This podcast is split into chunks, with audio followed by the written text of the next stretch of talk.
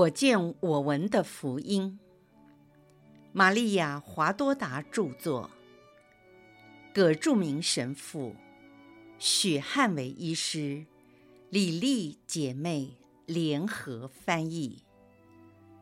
第一册：玛利亚和耶稣的诞生及其隐居生活。第二十七章：登记户口的谕旨。我再次见到纳扎勒的屋子，是玛利亚习惯用餐的小房间。她正在一块白布上刺绣。由于天色已晚，她放下了手上的工作，去点了一盏灯，顺便把门关上。玛利亚的产期已尽，然而韵味十足，美丽如昔。她的步履灵活，体态轻盈从容，行动没有一般要临盆的妇女那样沉重和笨拙的感觉。她的容貌已经趋于成熟，不像从前在领报时还是一位少女，有着纯真甜美的娃娃脸。而后她在依撒伯尔家当洗者若翰出生时，她的面貌美若天仙。如今的玛利亚，除了略带安详甜美，还具有一份成熟女性的尊严。可以说，她已达到做母亲完美的地步。她的容貌不再像我在佛罗伦斯的审视中所看见领报的少女。当时，玛利亚还是个女孩，也是米利尼神师最喜爱的图像。现在仍然没有变化，只是她的脸颊有些消瘦，眼睛显得又大又深邃。简单的说，就像她在天堂里的容貌。因为天主，那位时间的创造者，是玛利亚的独生子。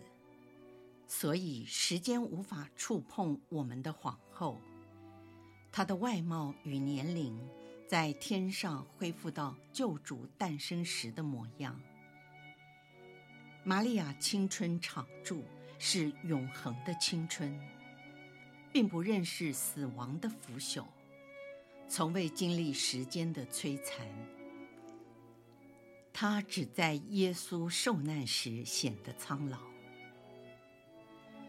我华多达认为，玛利亚的折磨是从耶稣出来宣教开始。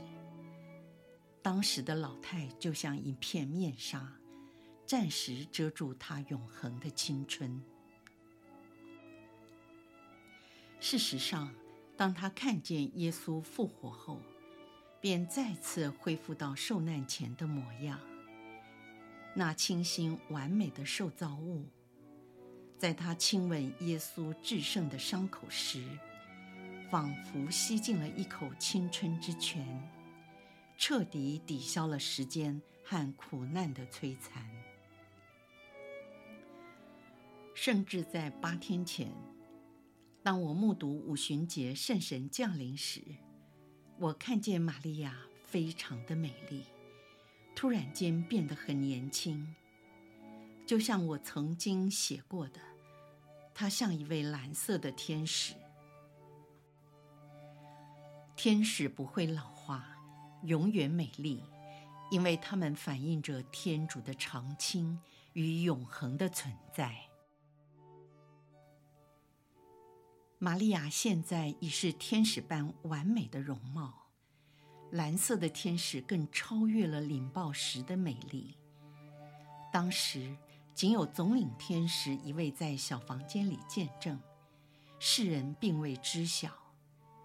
他的身体达到最完美的年龄，就以这样的形态升天，并永远保持着光荣的身体。天主圣神当时为玛利亚戴上婚戒，即在众人前为她加冕。我华多达希望将这些打岔的枝节记录下来，因为觉得有它的必要。现在我们回归主题。玛利亚现在真正成为了女人，既尊贵又优雅。她的笑容充满了崇高和甜蜜，慈惠与庄严。她真是美丽绝伦呐、啊！若瑟由正门进来，他好像刚从镇上回家，而不是来自工作间。玛利亚抬起头。他们相视微笑。若瑟似乎有些勉强，看起来心事重重。玛利亚好奇地望着他，顺便站了起来，取过若瑟脱下来的外裳，把它叠好放在箱子上。若瑟坐在桌前，手肘靠在桌边，他把头托在掌心上。然后另一只手下意识地重复撩着自己的胡须。玛利亚问他说：“有什么事使你忧虑吗？我能帮忙吗？”玛利亚，你是我的安慰，但是现在有个大难题和你有关。为了我，若瑟。什么事啊？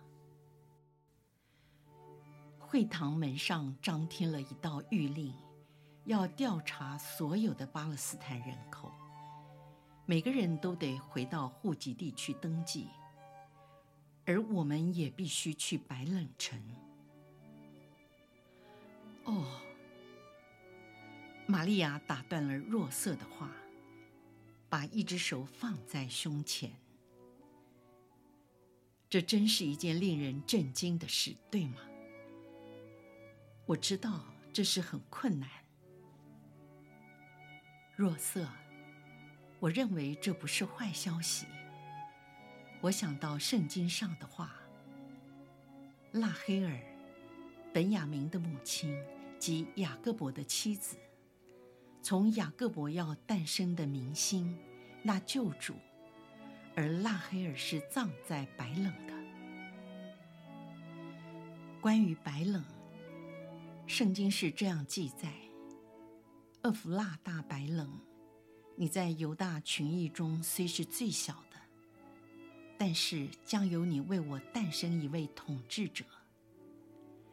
他是那应许给大卫家族的统治者，他要出生在那里。你知道，你的产期已经近了，啊，我们该怎么办？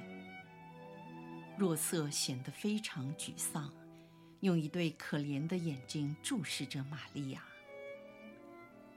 玛利亚了解这一点，她意味深长地微笑着，内心仿佛在说：“他虽然是位义人，但仍然是人。”若瑟的看法是人性的看法，他的思想也是人性的思想。我的灵魂，可怜他，引导他吧，使他能看到属灵的一面。玛利亚仁慈地安抚若瑟，他并没有撒谎，只想纾解他的焦虑，说：“若瑟。”我不知道我的产期是否已尽。难道天主不能延长时间，为你除去这烦恼吗？天主是全能的，他能做一切的事，你不用害怕。那么远的路程，也可能人山人海。我们能找到一间好住所吗？我们能及时赶回来吗？如果你在那里分娩，我们该怎么办？我们在那儿没有家，又不认识任何人。不用怕，一切都会平安顺利的。天主连一个要生产的动物，都能让他找到避难所。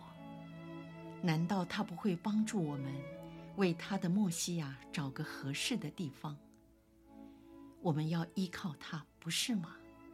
我们应全心信赖他。困难越是严重，我们就更应该仰望他。我们就像两个孩子，将手放在天父的手中，由他带领我们，我们完全依靠他。你看，一直到现在，他不都是用爱来引导我们吗？一个再好的父亲，也不会比他照顾得更好。我们是他的儿女，是他的仆人，我们诚行他的旨意，将不会遭遇到任何的灾祸。登记户口的谕令，也是天主的旨意。凯撒是谁？他只不过是天主手中的一个工具而已。自从天父决定要宽恕人时，他已经预先安排了各种机会，为使他的基督诞生在白冷。在犹大境内，白冷是最小的城镇。在他还没存在之前，他要获得的光荣，早就已经注定了。为了实现这个光荣。喊天主的话不会落空，不致使默西亚诞生在别的地方。看，是天主使一个有权势的人凯撒兴起。他离我们这里虽然很远，但他征服了我们。凯撒想知道他的人民数目有多少，而且现在世界已经享受太平。如果我们遭遇到一些小麻烦，又算什么呢？我们换个角度去想，这太平时刻的美好。若瑟，请你想一下，这是一段没有仇恨在世的时光。为了这个明星的升起，还能找到更合适的时间吗？他的光是神性的。它的影响是全人类的得救。啊，若瑟，别怕。如果路上不安全，如果人群增加旅途的困难，天使会保护我们。不是保护我们，而是保护他们的君王。如果我们找不到住处，天使的翅膀也将是我们的帐篷。总而言之。不会有什么不幸的，因为天主与我们同在。若瑟看着玛利亚，聆听她的话语出了神，他深深感受到那份幸福和喜乐，前额的皱纹也平滑了许多，并且恢复了笑容。他站起身来。不再觉得疲倦和忧虑，并微笑地说：“你是有福的，我灵魂的太阳，因为你充满了圣宠，是在圣宠的光明中观察一切。我们不要耽误时间，尽快动身，早点回来，因为这里的一切都已经准备就绪，为了。”为了我们的儿子若瑟，在世人面前，他应该被认为是这样。请记住，天父以奥秘的面纱遮盖他的来临，我们不该把面纱掀起，到时候耶稣自己会揭开它。当玛利亚提到耶稣名字的时候，他的神情焕发，容貌美丽。他的眼神使人心醉神迷，他的声音甜美如蜜，一切都无法用笔墨来形容。他已经进入神魂超拔的境界。神事就此结束。玛利亚说。我不再多加解释，因为我的话已经是一篇训言了。我提醒做妻子的应该注意，太多的婚姻是由于妻子的过错而分裂，因为他们对丈夫缺乏纯真的爱。这爱包括对丈夫的温柔、体恤和慰藉。男人虽然没有经历女人在生理上的痛苦，但是他们的伦理和心理上遭受的各种压力，例如工作的负担、一切事情上的决策、对政府机构和家庭的责任等等，有哪件事不扛在男人的身上？所以他们是多么需要安慰与鼓励。有些做妻子的，因他的自私和无理取闹，甚至于各种的抱怨及负担，都添加在疲倦、沮丧和烦恼的丈夫身上。这一切都是因为自私，没有真爱。真爱不在于满足个人感官的欲望和利益，真爱是使我们所爱的人得到满足。超越感官的欲望和利益，给他在精神上所需要的鼓舞与协助，使他经常怀着希望与平安。还有一点你们要注意，我曾经和你们说过，我再次强调，就是要信任依靠天主。依靠之德包括超信三德。那依靠天主的，必定有信德、望德以及爱德。当我们爱一个人，我们相信他，寄望于他，我们就会信赖他，依靠他。天主是最值得我们信赖的。倘若我们能信赖一个软弱及会犯错的人，为什么我们不信靠从不会犯错的天主呢？信赖也是谦逊。那骄傲的人说：“我可以自己做。”我不信任他，因为他是无能为力的人，是一个撒谎的人，是一个蛮横无理的人。谦逊的人则说。我信赖他，为什么我不能信赖他？为什么我自认为比他更好，比他强呢？至于论及天主，为什么我要不信赖天主？他是圣善的，为什么我要想我能够依靠自己呢？天主将自己赐给谦逊的人。而远离那骄傲的人，信赖也是听命。天主喜爱听命的人，服从天主也表示我们承认自己是他的儿女，而他真是我们的天父。一个真正的父亲，他必定会爱自己的儿女。天主实在是我们的天父。他是完美无缺的父亲。